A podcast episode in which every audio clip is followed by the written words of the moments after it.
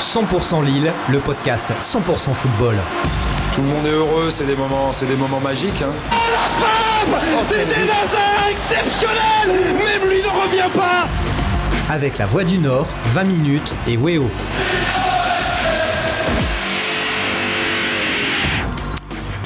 Salut à toutes et à tous et bienvenue dans ce premier numéro de la saison de 100% Lille, le podcast entièrement consacré à l'actualité du LOSC. Vous nous écoutez sur la Voix du Nord et sur 20 minutes et désormais, oui, vous pouvez nous regarder sur Weo car ce podcast est désormais diffusé dès le lundi soir à la télé.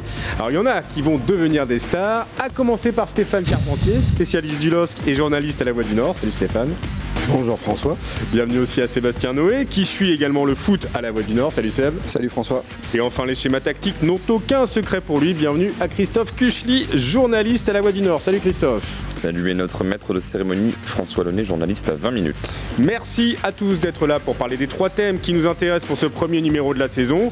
Vainqueur dimanche de Montpellier, Lille a enfin remporté son premier match dans ce début de saison dont on va tirer un premier bilan. Il est encore en train de prendre ses marques, mais on se demandera s'il y a déjà une patte Jocelyn Gourvenec au LOSC. Enfin, on reviendra sur le tirage au sort de la Ligue des Champions et de ce groupe un peu bizarre sur lequel est tombé le LOSC. Voilà, vous êtes bien installés chez vous, en voiture ou au bureau. Alors c'est parti pour 100% Lille. 100% Lille, 100% football. Il s'est fait attendre, mais il est enfin là en s'imposant dimanche 2 buts 1 face à Montpellier grâce à des buts de Yassidje et David. Le LOSC a décroché son premier succès de la saison. Alors au moment où débute la première trêve internationale de l'année, Lille est dixième de Ligue 1 avec 6 points, soit une victoire, deux nuls et une défaite en 4 matchs. Alors messieurs, ma première question est toute simple. Quel bilan faites-vous de ce début de saison? Qui veut? Commencer Ouais. Bah, c'est c'est pas compliqué, ils sont dixièmes, donc c'est moyen. Ouais. C'est c'est très moyen et euh, c'est euh, forcément un petit peu décevant euh, vu ce à quoi on est habitué avec le LOS depuis, depuis quelques mois. Après, une fois qu'on a dit que le bilan était moyen, il- la question à se poser c'est est-ce que c'est surprenant?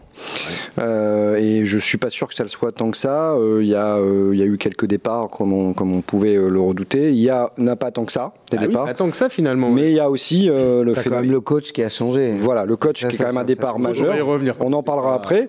Mais c'est vrai qu'en ter- en termes de joueurs, ils ont perdu Mike Maignan, Soumaré et Arojo en joueur majeur, on va dire. Encore, Arojo était-il un joueur majeur? J'en suis pas certain. Euh, la- la- je pense que la vraie explication, c'est euh, c'est la redescente. quoi. C'est que mentalement, euh, quand ils ont vécu de telles émotions, euh, qui sont allés chercher un titre euh, aussi loin, au plus profond d'eux-mêmes euh, au printemps dernier, bah, c'est pas forcément si facile que ça de remettre le couvert. Quoi. Christophe, tu es d'accord avec cette histoire de décompression d'après-titre? Oui, même si, alors on va pouvoir dire qu'il y a eu le trophée des champions et que Lille a gagné le trophée des champions, Ouais, donc fa- du coup, face au voilà. 19 du PSG, on va pas Mais se mentir. ça. Et puis surtout, je pense que quand le, c'est pas une équipe d'ici qui le joue, qui se souvient du trophée des champions, Mm. de- du score final, etc. Je pense que voilà, c'est bien de l'avoir gagné. Euh, ça a montré des choses. Maintenant, je pense que tout le monde s'en fout à l'échelle nationale Ouais, et que c'est finalement plutôt la saison précédente qui se termine Ça, ça reste un match amical avec une coupe hein, en fait. C'est ça, plutôt que la nouvelle saison qui débute. Ouais, c'est moyen. C'est bien en fait qu'avant la trêve, il y ait quand même cette victoire pour pouvoir euh, partir en vacances à la fois l'esprit léger et pouvoir quand même enclencher, alors pas vraiment une dynamique, mais montrer que tu es capable de gagner et qu'il reste quand même des choses de la saison précédente, parce que comme tu le disais, euh, pour moi, Arojo n'était pas du tout un joueur majeur de la saison précédente. Soumaré l'est devenu parce que Sanchez était toujours blessé. Sinon, Soumaré était plutôt le remplaçant de Sanchez a priori sur le papier. D'ailleurs, il était plutôt remplaçant même sur euh, la moitié de son parcours au LOSC. Donc euh, c'est vrai que c'est un peu les résultats sont pas incroyables pour une équipe qui a finalement très peu changé sur son 11 quoi. À la surprise générale, on s'attendait vraiment une braderie. Euh, alors, il reste deux jours avant la du mercato, ça peut encore évoluer, mais globalement, euh, c'est pas l'hémorragie à laquelle on pouvait s'attendre euh, en fin de saison. Finalement, le seul départ majeur, tu parlais de Soumaré, qui en effet était plutôt, euh, enfin, qui est devenu C'est le gardien. en- C'est le gardien, c'est Mike Maignan. Alors, est-ce que c'est euh, son départ à lui seul qui explique de telles statistiques catastrophiques au niveau défensif? Après 4 matchs, Lille a la pire défense du championnat, avec plusieurs équipes. 9 buts déjà encaissés. La saison dernière, ils avaient terminé meilleure défense du championnat. Ils n'avaient pris que 23 buts en 38 matchs. On est déjà à 9 en 4 matchs. Qu'est-ce qui explique euh, bah, une telle fébrilité défensive alors qu'on on le dit, on le répète, pour l'instant, parce que Selic pourrait partir, mais on a la même défense que l'an dernier, à l'exception du gardien. On a commencé avec Léo Jardim, puis maintenant c'est Gerbic qui est arrivé. Pourquoi une telle fébrilité, Stéphane? Moi, je pense que déjà le, le mercato joue pour beaucoup, notamment sur les, les performances vraiment en demi-teinte de, de Selic sur les matchs qu'il a fait. Et tu penses qu'il avait trop la tête ailleurs, quoi. Carrément. Je pense que quand on travaille dans une boîte et qu'on sait que 15 jours après, on peut euh, euh, travailler dans celle d'en face ou euh, ailleurs, ben forcément, on n'a pas tout à fait la même motivation. Ouais. C'est, euh, c'est, ça se touche pas du doigt, hein, mais ça existe. Et donc, je pense que d'ailleurs, José Fonte l'explique euh, dans un article euh, que publie aujourd'hui La Voix des Sports, un article d'Olivier Fosseux. Et José Fonte revient vraiment là-dessus, que c'est vraiment une période compliquée à gérer pour les joueurs. Et donc, les manquements défensifs, pour moi, ben, il y a ça. Il y a Fonte aussi qui a raté, euh, qui a raté, qui a raté son, son match n'a contre pas non Nice. plus été euh, génial, hein. Donc ils ont eu du mal à se remettre à se remettre dans le bain. Le coach est pas le même, le leadership est pas le même. Et puis c'est vrai que le, le départ de Maignan, ben, ça coûte. Je vois hier le but que se prend Lille, Ouais. le retour de Montpellier à 1-1 euh, euh, juste avant la mi-temps. Si c'est Maignan dans le but, je pense pas que je pense pas que je pense que Lille mène à la pause quoi. Donc on voit l'importance de, de Maignan. La euh, saison dernière, qui était Ah ouais. un vrai pilier de l'effectif. On, on- on est tous d'accord. Ouais, Seb, tu vas rajouter quelque chose? Ouais, il y a quelque chose, je pense qu'il faut euh, en- à minima mettre en exergue, même si on, on ne peut pas avoir une réponse aujourd'hui, c'est que le, le bilan de Lille sur le mois d'août, il est quand même sacrément euh, plombé par la défaite contre Nice. Le fameux 4-0 avec Voilà. tout ce que ça représentait. Tout ce avec que ça représente, voilà. Parce que finalement, Ouais. euh, je, bien sûr que c'est, c'est, c'est- c'est- on peut pas avec des si, on peut faire ce qu'on veut, mais euh, si vous enlevez cette défaite, ils font deux nuls à l'extérieur, et une victoire à domicile. C'est pas non plus catastrophique. Ils ont perdu. Ils ont perdu contre une équipe qui est très très en forme. euh, voilà. La meilleure équipe. Je- non mais je, je dis pas, je, je dis juste qu'on va savoir dans les semaines qui viennent si cette défaite finalement était pour Lille une forme d'accident ou si elle dénote d'un fossé qui va se creuser avec des équipes comme Nice qui à mon avis seront, justement. seront dans les 5 en fin de saison. Que faut-il atten- attendre du LOS cette saison en termes d'ambition? Qu'est-ce qu'elle peut viser cette équipe aujourd'hui? Est-ce que on est clairement euh, dans un retour dans le rang, mais genre brutal? Ou alors ça peut continuer à viser le top 5, Christophe L'avantage, c'est que finalement, il y a pas mal d'équipes qui ont démarré assez calmement. Rennes a du mal, Monaco a du mal parmi les ambitieux. Lyon, c'est pas incroyable non plus. Donc, du coup, c'est pas comme si tu avais du retard sur tout le monde et que tu te disais, bon, bah, Ouais. t'es- alors, après 4 journées, t'es condamné à rien, mais t'es condamné à faire 5-6e, quoi. Maintenant, ça serait bien d'être dans la course. Si cette course-là, tu la perds, c'est dommage, mais voilà, si tu peux être quand même dans la course au bout de 25-30 journées pour potentiellement, je sais pas, la troisième place, si tu termines 5-6e, ça sera décevant, mais au moins jouer une coupe et pas faire comme la saison dernière de Marseille, par exemple, où sur le fil, t'arraches une coupe d'Europe, mais où les trois quarts de la saison, t'es pas dans le coup finalement. Alors, messieurs, il y a quand même une vraie interrogation. Est-ce qu'on a un effectif aujourd'hui qui est capable de jouer sur les deux tableaux, Non. Ligue 1 et Ligue des Champions? Même Benjamin André n'en est pas sûr. Il a été interrogé sur le sujet. Il a dit très franchement, je sais pas. Celui, qui, celui qui le pense euh, se trompe. Un rêveur. Oui, ça nous je- paraît compliqué. hein. Ouais. Ouais. C'est-à-dire pourquoi? Parce que vous estimez que c'est moins fort que la saison passée? Pourtant, il n'y a pas eu beaucoup de départs. Bah, c'est moins fort, il y a quand même eu des départs. Ouais. Il n'y a pas eu d'arrivée majeure non plus hein, cet dans cet effectif. Je veux dire, euh, Garbage, on va voir ce que ça donne. C'est sans doute un bon gardien, euh, mais dans le meilleur des cas, ce sera euh, aussi bon que Maignan. Dans le meilleur des cas. Dans le vraiment dans le meilleur. meilleur des cas. Euh, Et derrière, bah, Soumaré n'a pas été remplacé. Et même Arojo, certes, n'a pas été un joueur qui n'était pas un joueur majeur, n'a pas été remplacé. Alors, Soumaré, on dit qu'il y a Onana qui est arrivé. Bon. Oui, mais c'est pareil, on ne sait pas ce que ça vaut. Ouais. Vous voyez, ce que je veux dire, c'est que quand vous jouez la Ligue des Champions, après avoir euh, été qualifié la saison précédente, l'idéal, c'est quand même de se renforcer. Et Arojo, on peut peut-être considérer, mais bon, il est très jeune, hein, le, le jeune Angel Gomez qui a commencé. Oui, mais pareil, c'est- c'est- je dis pas que ça va pas, ça va pas, ça va pas le faire. Je dis juste qu'on n'a aucune certitude aujourd'hui. Moi, si je devais faire un pari, je dirais que Lille, ça va finir au mieux entre 5 et 10. Ouais. Ouais. C'est pas, très Un peu euh, dur. Bah, je les vois pas dans les trois, franchement. Ouais. Enfin, Dans les trois, ça me paraît compliqué. dans les trois, dans ça me les paraît impossible. Il y a une place, il y a une place qui est complètement réservée. euh, et euh, à mon avis, euh, Nice va être très très fort, je pense. Vraiment très très fort. Ils vont. Oui. C'est un début de saison, donc faudra voir quand même. Ils récupèrent Andy Delors encore. hein. Ah ouais, c'est vraiment. Et, on- et a priori, ils ont un entraîneur. On est, on est bien placé pour savoir qu'il est pas trop mal. Ouais. Marseille est très très bien parti. On verra si ça explose pas en vol.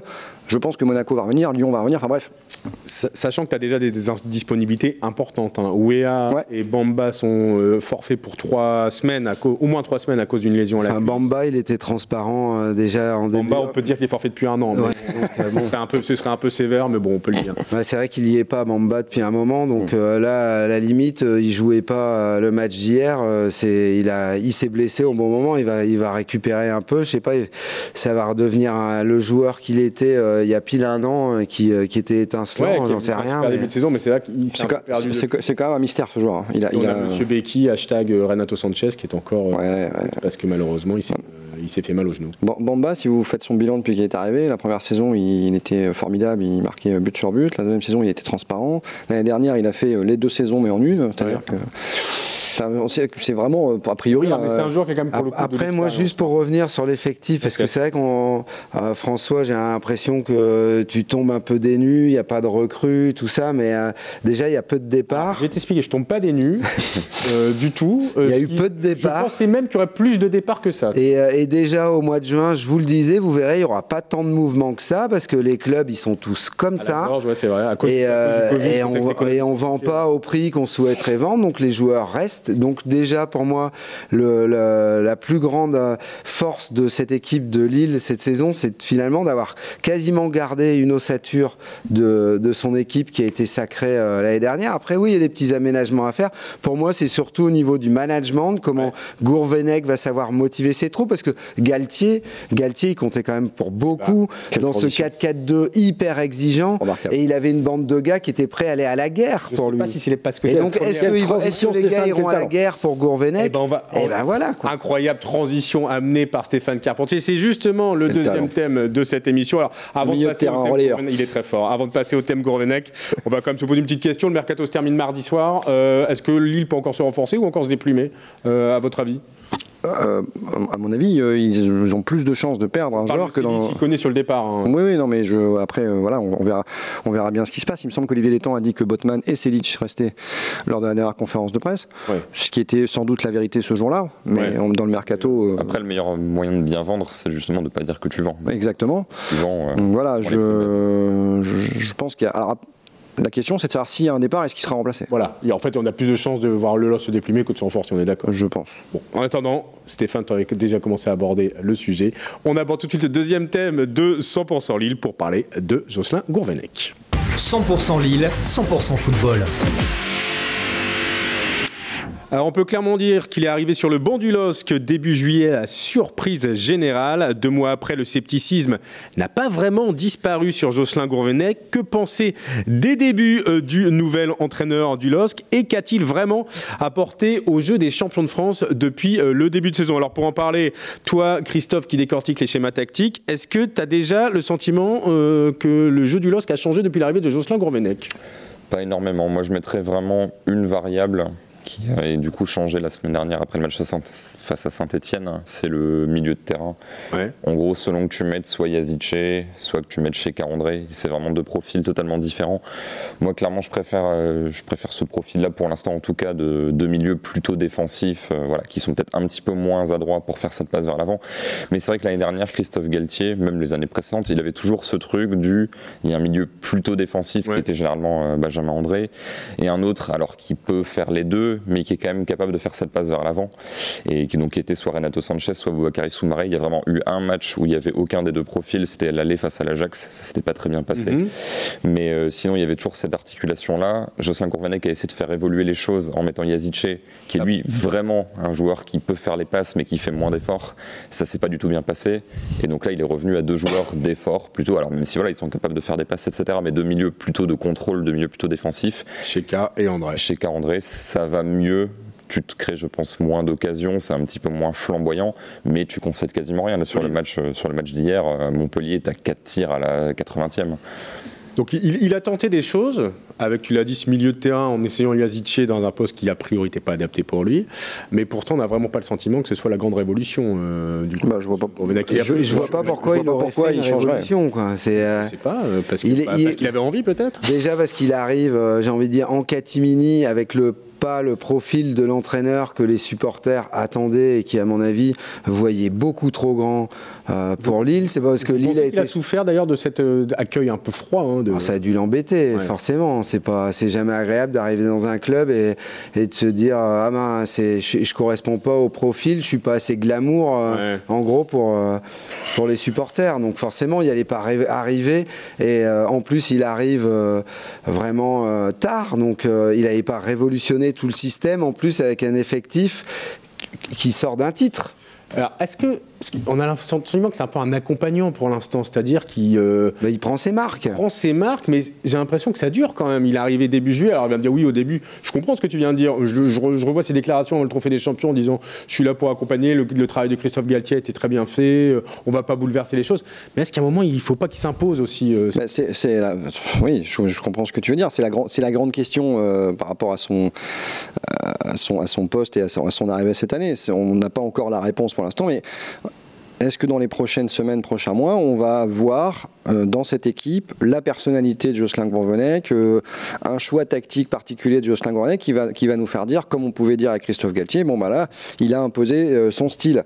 Euh, moi, je suis totalement d'accord avec Stéphane. Quand tu arrives dans un effectif qui, finalement, on l'a déjà dit au début de l'émission, a pas tellement bougé, qui a été champion de France, qui a ses marques, euh, tu vas pas commencer à faire ce que fait Peter Bosz à Lyon, à changer euh, to- totalement le système de jeu. Et voilà. Qu'il n'y a pas un risque d'endormissement On l'a vu de début de saison. Euh, c'est à lui, ça, ça, oui, mais il y, a- il y a toujours un risque. De toute façon, il y a toujours ce risque-là quand vous, quand vous êtes monté Le tout le temps. 4-0 contre Nice, c'était contre Christophe Galtier aussi. hein. Ce Oui. jour-là, ils n'ont pas Oui, joué. aussi, hein. oui. Et ils n'ont pas joué. Ouais, ils n'ont pas, ils ont pas joué contre leur mentor. En gros, c'était, c'est tout. On joue pas quoi. Alors toi, tu parles de mentor carrément pour Galtier par Ah bah rapport à ouais, oui, par rapport à ça. Bah, pour beaucoup de joueurs, oui, je pense, oui. Alors comment Gourvenec peut, peut, peut s'imposer dans un vestiaire Bah, faut, il faut, il peut s'imposer, mais il faut Ah, aussi en effet, les, les- les joueurs. Alors, puisque, puisque Stéphane parle de Christophe Galtier euh, contre lequel les, les joueurs n'ont pas joué, il y a une expression, je crois, qui s'appelle tuer le père. Quoi. À un moment donné, il va falloir aussi que les joueurs se, comment dirais-je, s'épanouissent euh, avec un autre entraîneur que Christophe Galtier. Est-ce qu'il faut changer le schéma tactique? Christophe, on- le 4-4-2, c'était la patte clairement Christophe Galtier. Gourvenec, pour l'instant, n'a pas modifié grand-chose par rapport à ça.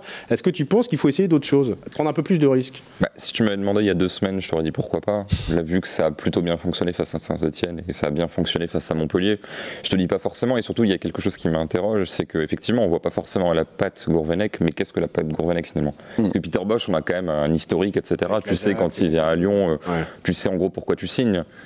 Là, Gourvenec, euh, quelle est la patte Gourvenec? D'ailleurs, c'est tout bête, mais quand il reprend ses études, parce que quand il était consultant sur Canal, il a repris les études, c'était plutôt pour être manager. C'est vrai. À Limoges, exactement. Et, il a fait la euh, formation de Limoges, ouais. Quand il y avait des rumeurs, etc., pour qu'il revienne à Guingamp, pareil, c'était dans un rôle de manager. Ça veut pas dire que c'est pas du tout un coach, pas un tacticien, mais c'est-à-dire que lui était limite plutôt dans une évolution de carrière où il prendrait de la hauteur. Je sais pas ce qu'incarne Gourvenec, donc si ça se trouve, il y a déjà des débuts de pattes à lui, mais qui finalement sont assez similaires avec Galtier et sur lesquels on tilte pas, parce qu'en fait c'est sa patte, mais on le sait pas, quoi. C'est-à-dire que tu ne sais pas vraiment qui est aujourd'hui 2020. Pe- Peut-être, peut-être aussi que, peut-être aussi que Olivier, euh, Olivier euh, Létang, le président de- du LOSC, a, a voulu prendre Gourvenec parce qu'il s'est dit que ce serait quelque chose d'assez similaire à Christophe Galtier. Vous pensez que c'est si Non, je sais, je, je n'en sais rien. En termes de management, Mais ça, on n'est pas, à la- on- on n'est pas à l'intérieur du vestiaire. Mais la vérité, c'est que on n'est pas dans le vestiaire. on, par- on parlait, on parlait de tactique. euh, Moi, j'ai beaucoup de respect pour Christophe Galtier, mais enfin, tactiquement, c'est pas non plus un révolutionnaire. hein. C'est un 4-4-2, il fait le même 4-4-2 Oui, à Nice, euh, euh, c'est deux milieux défensifs, c'est deux ailiers, deux attaquants. Il y a pas, il y a, enfin, c'est pas non plus, euh, c'est pas le football total, quoi. hein. C'est voilà. Euh, je pense que les grandes qualités de Christophe Galtier, c'était le management, Euh, la manière dont il a réussi à tenir son groupe pendant. Pas que la saison dernière. Christophe Galtier, il ne faut pas oublier tout l'historique. Il est arrivé dans une équipe qui était complètement en crise. Il les sauve in extremis. Et alors, bien sûr, le groupe a évolué au fur et à mesure des années, mais il a gardé cette espèce de structure pendant euh, trois ans et demi. Il a eu des résultats remarquable puisque après cette première saison il fait euh, je crois 2, 4 et premier quoi.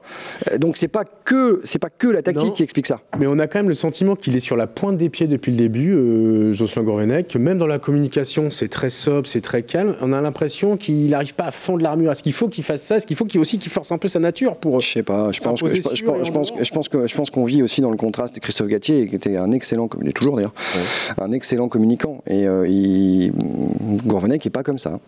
Voilà, il faut. euh, c'est aussi euh, une adaptation et je- il va pas, il va pas, il va pas faire des conférences de presse de 40 minutes comme Christophe Galtier. Et euh. pour l'instant, il y a eu quatre matchs de championnat, quoi. Donc euh, c'est peu. Ouais, Enfin, quoi. n'empêche que si hier tu gagnais pas, on, se- on aurait, là on serait Ouais, déjà mais en train de justement, parler, ce qui est euh, intéressant, ce qui est intéressant dans le match d'hier, c'est qu'on a vu une équipe qui était pas, qui était pas très bonne techniquement, qui a eu, il y a, qui- il y a quand même eu beaucoup de déchets.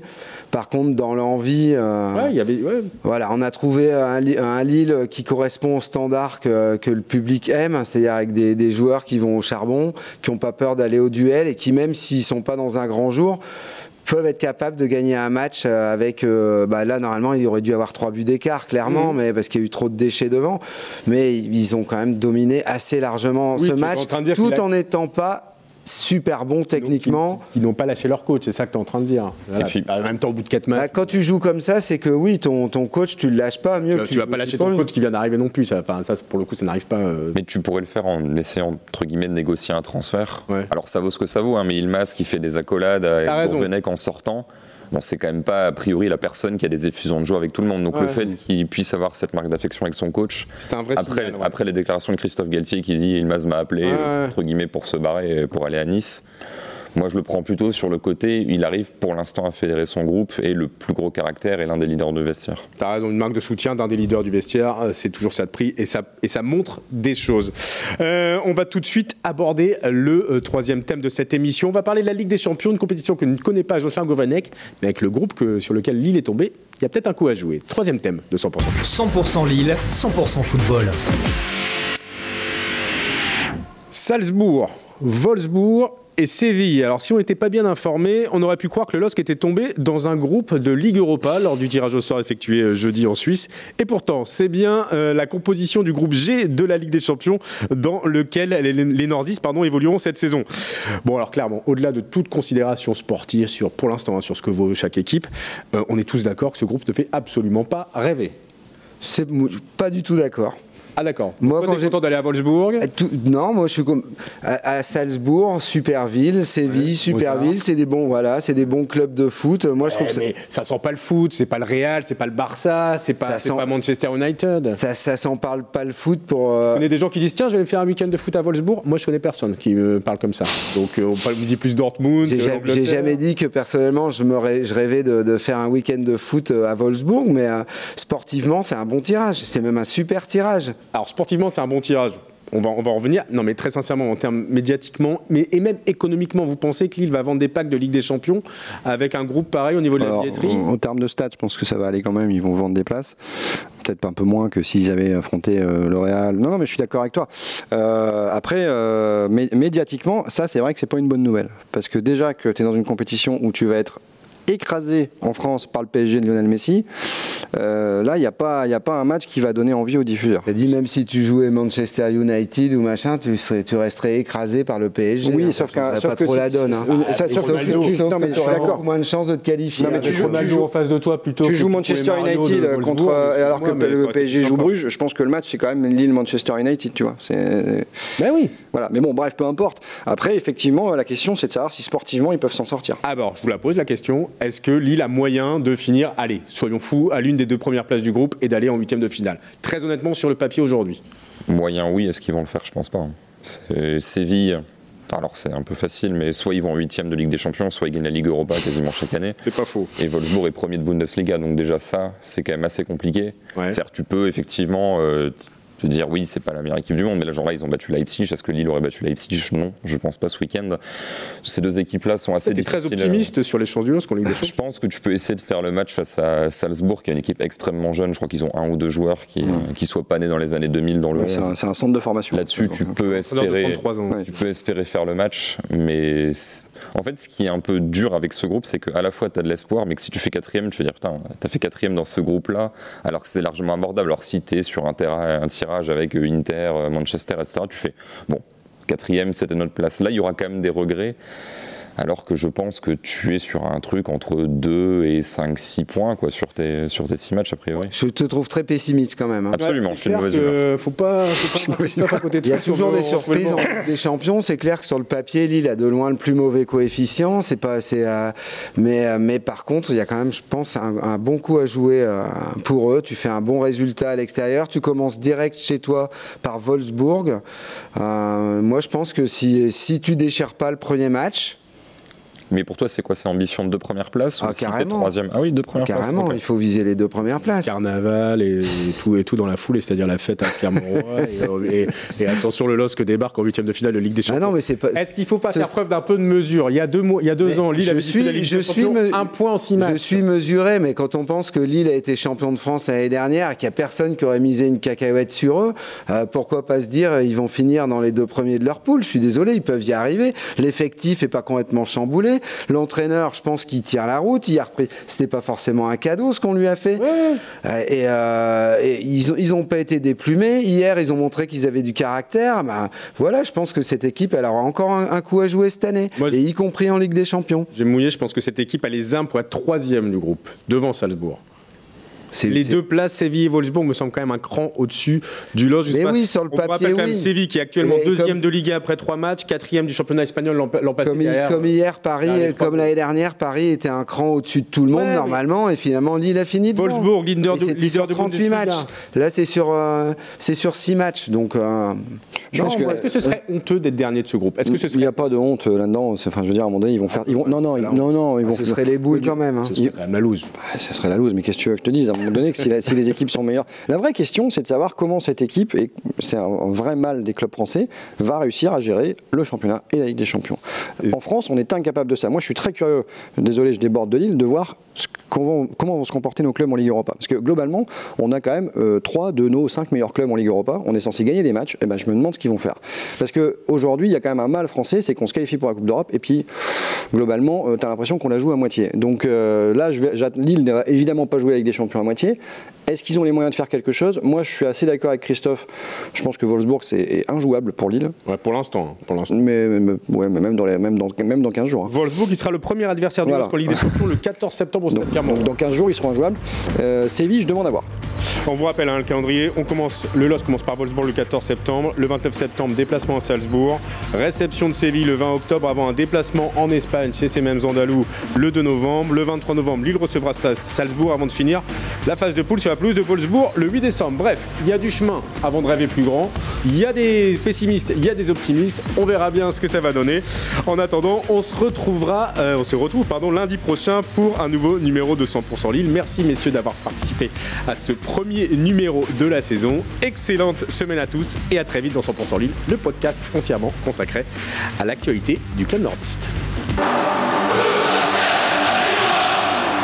100% Lille, le podcast 100% football. Tout le monde est heureux, c'est des moments, c'est des moments magiques. hein. C'était dans un exceptionnel Même lui ne revient pas Avec la Voix du Nord, 20 minutes et Weo.